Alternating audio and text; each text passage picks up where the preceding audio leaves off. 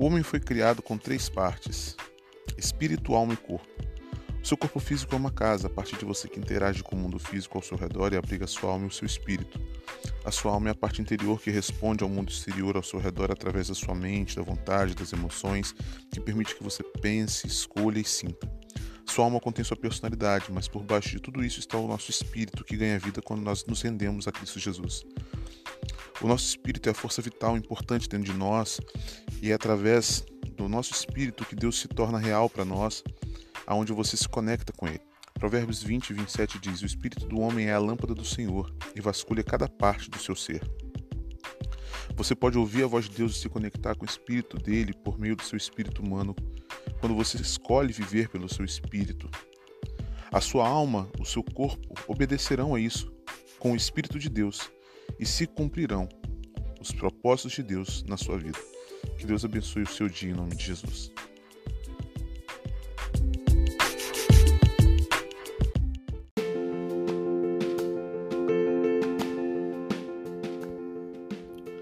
Olá, bom dia. Nós sabemos que a forma como nós começamos as nossas manhãs vai influenciar todo o correr do nosso dia. Por isso, você precisa escolher muito bem a forma como você vai começar as suas manhãs para que seu dia também seja bem sucedido e abençoado. A palavra do Senhor nos fala lá em Salmo número 5, versículo 3.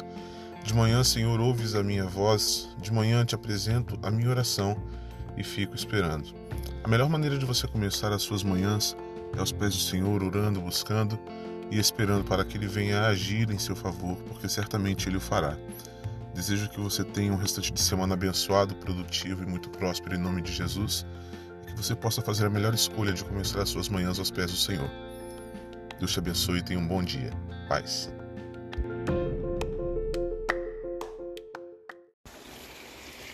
Aleluia! A graça e a paz eu quero lembrar a você nesse dia as palavras de Jesus que diz: Tenho-vos dito isso para que a minha alegria esteja em vocês e a alegria de vocês seja completa. Lá em João capítulo 15, versículo 11. Jesus ele deseja nos dar a alegria real. A alegria do mundo ela é circunstancial. A alegria do mundo é momentânea, mas a alegria de Jesus é uma alegria verdadeira. É uma alegria preenche cada parte do nosso ser e que independe do momento em que nós estamos vivendo, porque a nossa alegria é Ele, a nossa alegria é estar nele. Eu quero profetizar sobre a sua vida no nome de Jesus. Você passe a partir deste momento a viver a alegria do Senhor sobre a sua vida, sobre a sua história. Que Deus te abençoe, que Deus te dê a graça experimentará a alegria real e permanente do Senhor em sua vida em sua casa, em nome de Jesus. Tenha um restante de semana abençoado. Fique na paz.